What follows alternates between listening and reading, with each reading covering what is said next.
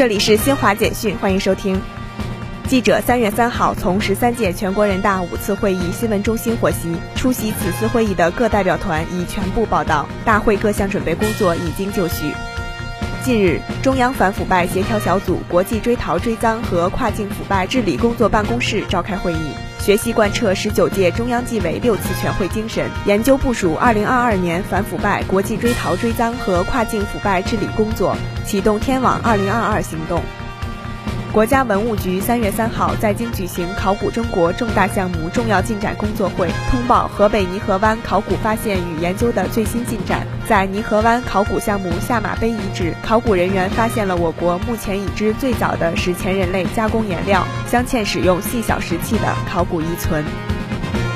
国际原子能机构三月三号继续就乌克兰核设施安全问题召开特别理事会会议。会议就加拿大和波兰两国提交的乌克兰局势的核安全、核安保和核保障影响决议草案进行表决。中国常驻维也纳联合国代表王群率团出席，对决议投反对票，并在投票后做解释性发言，阐明中方立场。